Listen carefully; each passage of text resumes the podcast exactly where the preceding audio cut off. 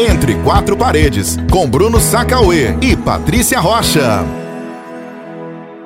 Oi, oi, chegamos para mais um Entre Quatro Paredes. Tudo bem? Estamos aqui, pessoal, prontos para responder mais uma vez as perguntas que foram enviadas durante a semana pelo nosso Instagram, o arroba Bruno Sacaô, e também Arroba Patrícia Rocha, underline. Bora lá? Underline, para quem não sabe, aquele... Aquele tracinho embaixo. Embaixo da linha. Exato.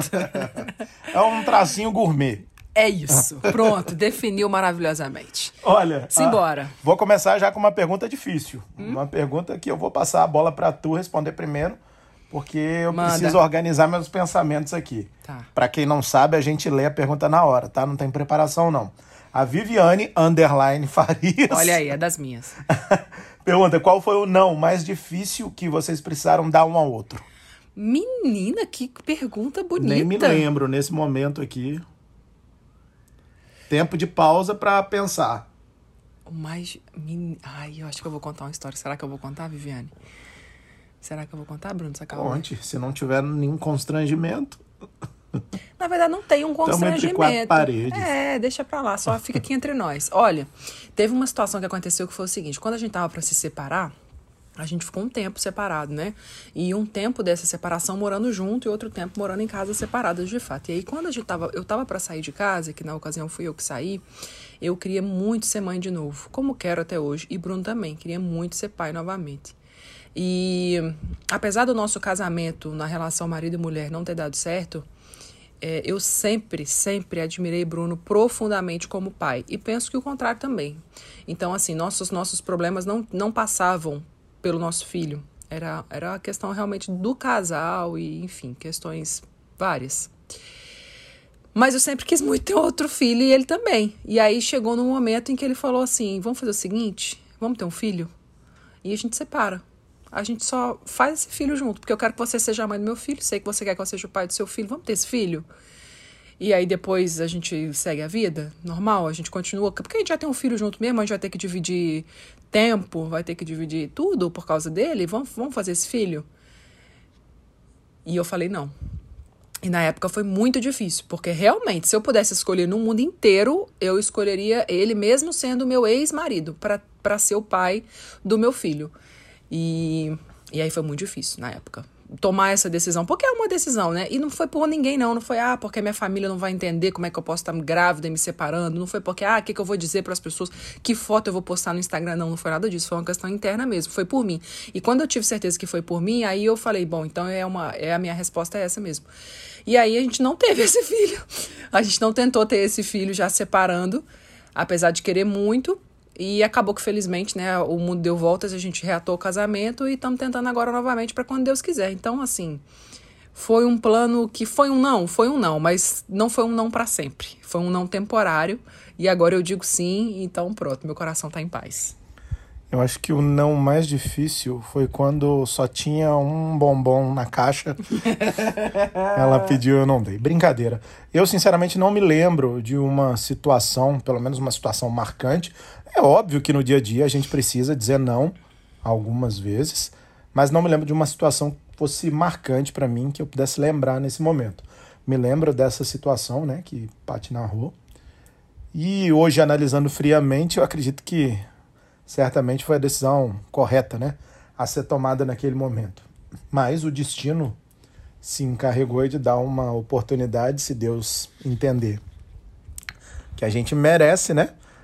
Em breve seremos papais e papai e mamãe de, de mais uma criaturazinha de Deus. Amém. Né? Nem tem preferência, menina ou menina? Nada. Oxe, do jeito que Deus quiser. Mas já tem nome, tá? Tem. Mais uma inconfidência aqui. Lucas. Não, você vai dizer? O quê? o nome? Não, vou dizer que Lucas Ufa! todos os dias beija a barriga da mãe dele. Isso. Diz o nome do novo irmão ou da nova irmã. Isso, já tem nomes. Enfim. Estamos na rotina de médicos, exames é, tal. Vamos ver. Que que correndo atrás. Pronto, já falamos demais. Ó, agora a Ana Vasconcelos pergunta: O que fazer quando não se entra em consenso de como educar os filhos? Já que a gente está falando sobre Eita, filhos, Ana. né? Ó, veja só. É, eu acho que há algumas questões aí, né? Muitas vezes as perguntas chegam assim, elas são meio amplas e a gente tem muita coisa para dizer, mas eu vou tentar ser breve, mais uma vez, ser objetivo. É, eu entendo que há situações em que há simplesmente um conflito de ideias sobre uma questão praxe da rotina, sobre questões administrativas, burocráticas do dia a dia. Eu prefiro botar para dormir na cama, você gosta de dormir no berço, eu prefiro de fazer carinho assim, você demonstra seu carinho assado. Isso são questões é, que são muito particulares da característica de cada um, que não necessariamente, talvez sim, mas não necessariamente, vão influenciar na formação da personalidade da criança. Agora, há situações em que os pais, eles de fato deixam de oferecer algo que é responsabilidade da função materna ou da função paterna, que eu não estou dizendo aqui necessariamente do pai ou da mãe, mas da função que deve ser exercida para aquela criança. E aí eu acho que é uma questão que realmente um dos dois tem que abrir o espaço para o diálogo, porque não é fácil você como mãe ou como pai, olhar para o seu filho, entender que há uma necessidade, saber que essa necessidade é da outra pessoa suprir. Você não consegue suprir da sua forma, até porque você pode fazer o que quiser, que sempre vai ter necessidade do outro. E também não consegue conversar com o outro para entender essa necessidade. Isso é uma coisa muito difícil. Muito.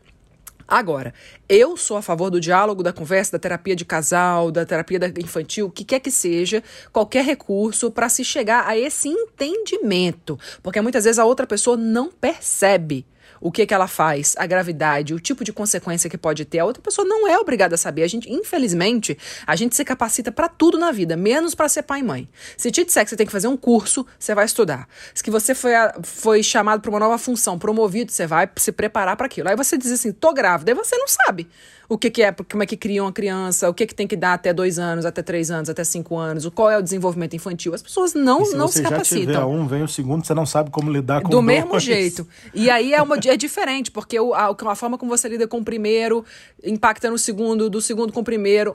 Ou seja, eu acho que é importante ter lucidez sobre o que acontece. E isso, na minha, na minha percepção, começa com um diálogo, começa com uma conversa, dizer, meu amor, senta aqui, deixa eu te explicar. Eu acho que você tá fazendo isso aqui, não tá legal porque nosso filho está sentindo dessa forma, a nossa filha está sentindo dessa forma. Em alguns casos não tem diálogo, porque às vezes os pais são separados, às vezes uma pessoa é muito rígida, não tem abertura. E isso é muito, eu entendo que é muito complicado, é muito delicado. Mas ao mesmo tempo também eu acho que há caminho, sabe? Pelo filho a gente se desdobra, né? Eu acho que é nesse momento em que a gente fala que ah, o, o, filho me fez aprender, com você nasceu uma nova mãe. Eu acho que não é automático assim. Eu acho que esse tipo de amadurecimento por parte das pessoas acontece na maternidade ou na paternidade quando a gente precisa desenvolver habilidades para ele. Eu aprendi a ser melhor para o meu filho quando eu aprendi a abrir um canal de diálogo com o meu marido, ou vice-versa. Isso é você desenvolver a sua habilidade o seu comportamento é por outra pessoa, porque outra pessoa não nos desenvolve, mas quando a gente a, a, a, acaba aprendendo isso por ele, isso é uma, é uma fase da vida que a gente vence, é uma etapa superada, sabe? É parto do princípio de que se há uma família minimamente estruturada, ainda que os pais sejam separados ou alguma circunstância parecida, há tanto no pai quanto na mãe, pelo menos a boa intenção, Exato. né, de se criar o filho. E aí eu repito, aliás, eu corrijo, pode ser criado por duas mulheres, por dois homens, mas claro. especificamente no nosso caso, tanto pelo pai quanto pela mãe, há essa boa intenção de buscar o melhor para o seu filho, vamos dizer assim. Então isso para mim já é 80%. Tendo essa iniciativa, tendo essa predisposição, a vontade de querer acertar, já é muito. É preciso também que a gente deixe de lado algumas questões que talvez num relacionamento sejam mais complicadas, se a gente estiver falando de marido e de mulher, é uma situação quando a gente fala de pai e mãe é outra. Às vezes a gente é muito cabeça dura com algumas situações, mas quando você entende que há algo muito maior em jogo ali, você precisa fazer algumas concessões. Se você entender que você está errado, e aí vamos ser sinceros, que no relacionamento muitas vezes a gente vê que a gente está errado, mas a gente bate o pé. É. A gente não vai, meu, não vou é ceder de jeito nenhum. Né? Eu bato o pé até o final. Com o filho, muito provavelmente você vai relativizar isso, você não vai fazer dessa forma. Mas entendo que também muitas vezes não há lucidez, né? Muitas vezes a situação não está clara para as duas partes. Então, eu sou favorável também à intermediação. É conversa, né? Não, eu digo ter um terceiro aí. Sim, uma meio. terapia. Não necessariamente uma terapia, mas ouvir uma opinião de uma pessoa que tem mais experiência, ouvir a opinião de um especialista também, de um terapeuta. Nós precisamos recorrer várias vezes à opinião de uma terapeuta para saber o que fazer com o nosso filho, É. já que a gente não conseguia entrar num consenso. E aí partia muito também da nossa falta de, de, de conhecimento para aquela situação específica. Eu não vou lembrar algo aqui para falar de cabeça, foi naquele caso assim, mas várias vezes nós levamos situações para terapia porque a gente não estava entendendo como se portar em determinada ocasião, né? Então, eu acho que essa opinião que vem de fora também, Uhum. principalmente se for de alguém centrado ou de alguém que estudou para isso, Claro. né? Nossa, faz toda a fundamental. diferença que seja alguém, né, que tenha a- a capacidade mesmo É, de, de analisar vier- a situação de forma isenta. de forma, se vier em forma de mais um pitaco, Exato. que também não sei nem se ajuda, acaba atrapalhando, porque tem um negócio que pai e mãe recebe com folga, com com sobra é pitaco, né? Nossa, opinião alheia, né? Não falta de. Que é abrir a caixa de, de sugestão, a caixa de conselho, é a mãe anunciar que tá grávida. Exatamente. Aí começa a chover. Mas enfim, tem que ter também a, a como eu digo, a humildade, né, de ouvir e saber filtrar o que pode ser incluído, o que pode ser mudado, o que pode ser ressignificado, enfim. Pergunta muito interessante aqui do Davi Dias. Minha namorada começou a me tratar diferente de antes, pois alegou ela que eu não a tratava igual. Mas na minha visão eu a trato muito bem. Isso me deixou sem saber o que fazer. Rapaz, isso aí dá pano pra manga. Não é? A gente ficaria, eu acho que o tempo todo aqui desse podcast. É. Mas eu acho que Vamos lá. fundamentalmente as pessoas precisam entender uma coisa. Por mais que você não tenha a intenção de fazer determinada coisa, você tem que perguntar a quem recebeu a coisa o que é que ela sente. Eu não tenho a intenção de ofender Patrícia quando eu chego para ela e digo: olha, desliga o celular que eu tô afim de dormir. Sim. Mas se ela se sente ofendida, quem sou eu para dizer? É preciso que a gente valorize a interpretação de quem recebe aquilo que a gente faz. Isso. Isso é fundamental, né? E se você não leva isso em consideração, dificilmente você vai conseguir entrar num consenso. Diria até que você nunca vai conseguir entrar num consenso, porque você sabe o que está dentro de você, mas você não sabe o que está dentro do outro. Isso. Então, se você tentar interpretar pela outra pessoa, vai dar ruim. Inevitavelmente vai dar ruim. Não vai ter um jeito de chegar a um acordo nunca, porque você está interpretando por dois. E aí, cada cabeça é um universo, cada pessoa tem seu arsenal de informações para conseguir dar significado a tudo que acontece no dia a dia. Então, Davi, se eu puder te dar um conselho, é pergunte a ela por que, que ela se sente dessa forma. Por que, que ela acha que você não está tratando bem? Em que momento? Peça para ela te dar exemplo. Em que momento? Esteja aberto a ouvir e aí a entender e se perceber que realmente está complicado, você tem que mudar. Você tem que estar aberto. Porque também não adianta ah, ficar perguntando só por perguntar, na hora que ela te responder, ah, discordo, vai embora, vai Vida continuar segue, cada é. um com o nariz torcido pro outro. Isso Tem não vai adiantar. Outras duas questões aí, Davi, nesse, nesse, nesse contexto, que podem acontecer. Veja só. Bruno tá falando até agora da, da forma como você a tratava, que ela entendeu que não era legal. E aí ele tá dizendo sobre você tentar entender o lado dela. Ok, esse é um ponto. Segunda coisa. Quando é, ela fala que você não a tratava da mesma maneira, não necessariamente ela está dizendo a você que a forma como você trata é ruim. Ela está dizendo que é diferente. As pessoas têm linguagens diferentes para representar o amor. Muito fortemente isso acontece entre casais que se estranham porque não conseguem interpretar o gesto que para o outro é um gesto de amor e para você não é, ou vice-versa. Exemplos práticos. Vamos lá. Eu sou a pessoa da palavra, certo? Para mim, você falar, representar, é, mandar uma mensagem, mandar. Não necessariamente cartão, não precisa ser o formato, não. escrita. Pode ser uma mensagem de WhatsApp, mas Isso. aquela mensagem longa, Escrita. amorosa. Isso. Isso, para mim, é representação de amor. É a minha linguagem. Pro Bruno, não é. Eu respondo ok. E o Bruno responde, obrigado, respondo, também te "Ok, amo. te amo." É. Ave Maria. Mas ok, eu tô entendendo. Agora, ele tem outras formas de, de, de responder e de demonstrar o sentimento dele.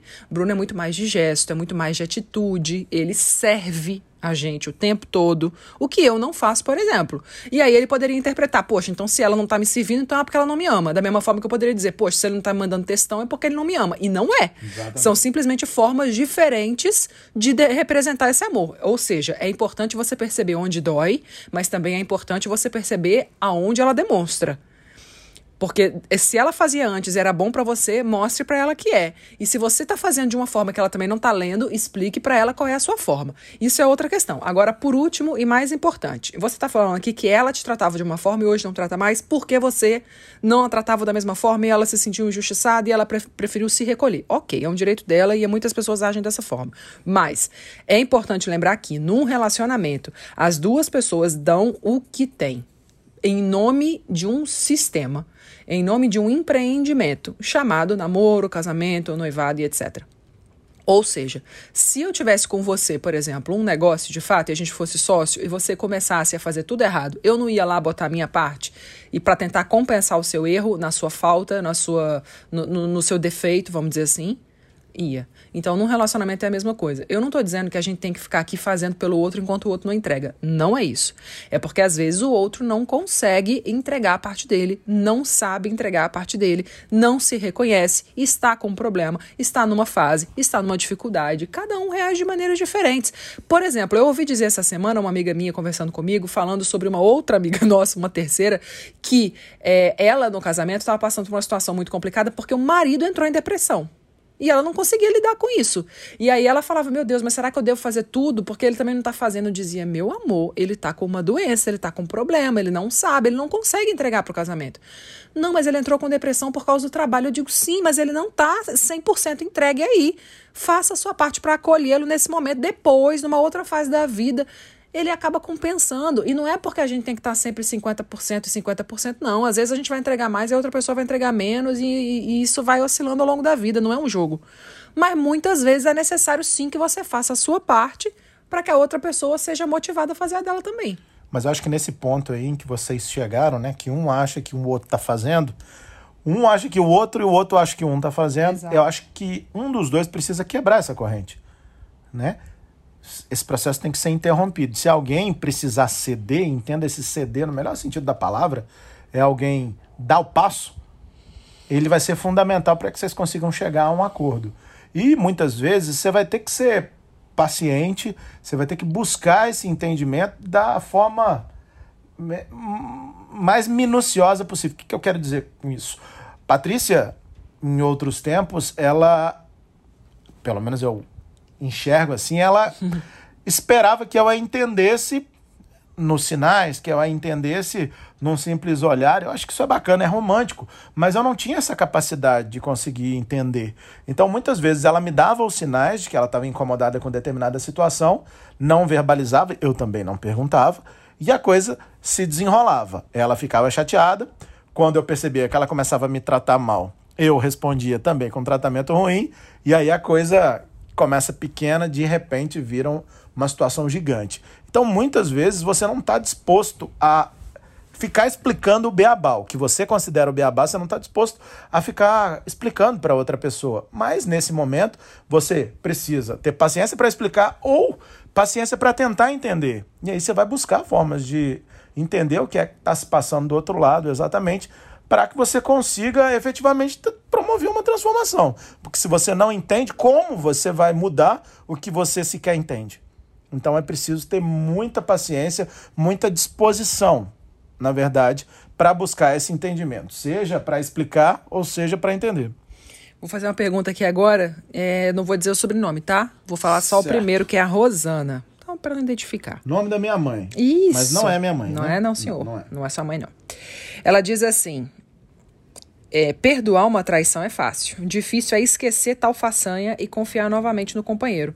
Como seguir adiante sem lembrar do passado? Perdoei a tradição, mas vivo desconfiada 24 horas. Olha, nem sempre você vai conseguir superar essa fase sozinha.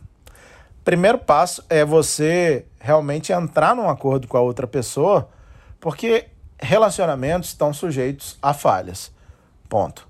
Falhas acontecem em maior ou menor grau. Porém, eu acho que dificilmente relacionamentos, quando eles estão num segundo momento, num terceiro momento, eles vão ficar sobrevivendo para sempre. Se você não consegue restabelecer essa confiança, a confiança se restabelece com uma série de outros fatores. Mas se você pelo menos não consegue restabelecer o acordo, acho que dificilmente vocês vão, conseguir, né? Seguir. O que, que eu quero dizer? Se você assume mais uma vez esse, esse relacionamento e daqui a uma semana há um vacilo de qualquer uma das partes, dificilmente isso vai para frente. Não tem como. É natural do ser humano buscar essa estabilidade. A não ser que seja um relacionamento aberto, mas isso aí, como a gente já disse aqui algumas outras vezes, é, é uma outra história. Então, primeiro de tudo, é chegar a um acordo de que não há mais espaço para nenhum tipo de vacilo nesse relacionamento. Pelo menos não esse tipo de vacilo, né? Uma traição, novamente, não tem como ser tolerada. Concorda comigo? Não tem mais como aceitar esse tipo de comportamento. Ponto um. Ponto dois é retomar essa confiança. Isso vai vir com o tempo, com as demonstrações que virão durante esse período, mas muitas vezes, ainda assim, devido à quantidade de traumas que estão aqui é, borbulhando dentro da gente, você não consegue lidar com isso. É natural e não tem como condenar alguém que está nessa situação, como me parece ser a sua. Aí eu acredito que a ajuda da terapia é fundamental. Né? É, pode ajudar Acho que bastante. Um, um, um profissional, uma profissional vai trazer luz a algumas questões que te permitam ressignificar, né? Que te permitam lidar com aquele sentimento. Porque você não vai esquecer aquele sentimento. Você vai ter que colocar numa caixinha lá é meu né? e aprender a domá-lo, né? Porque ela diz assim, perdoar uma traição é fácil. Não é fácil.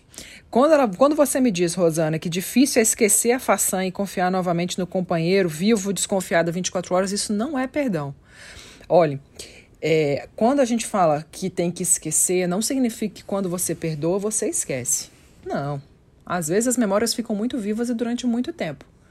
Mas perdoar é conseguir olhar para aquele acontecimento ou aqueles de forma ressignificada e aquilo não lhe dói. Aquilo virou lição, aquilo virou história, virou experiência, virou amadurecimento, tem um outro conceito para você.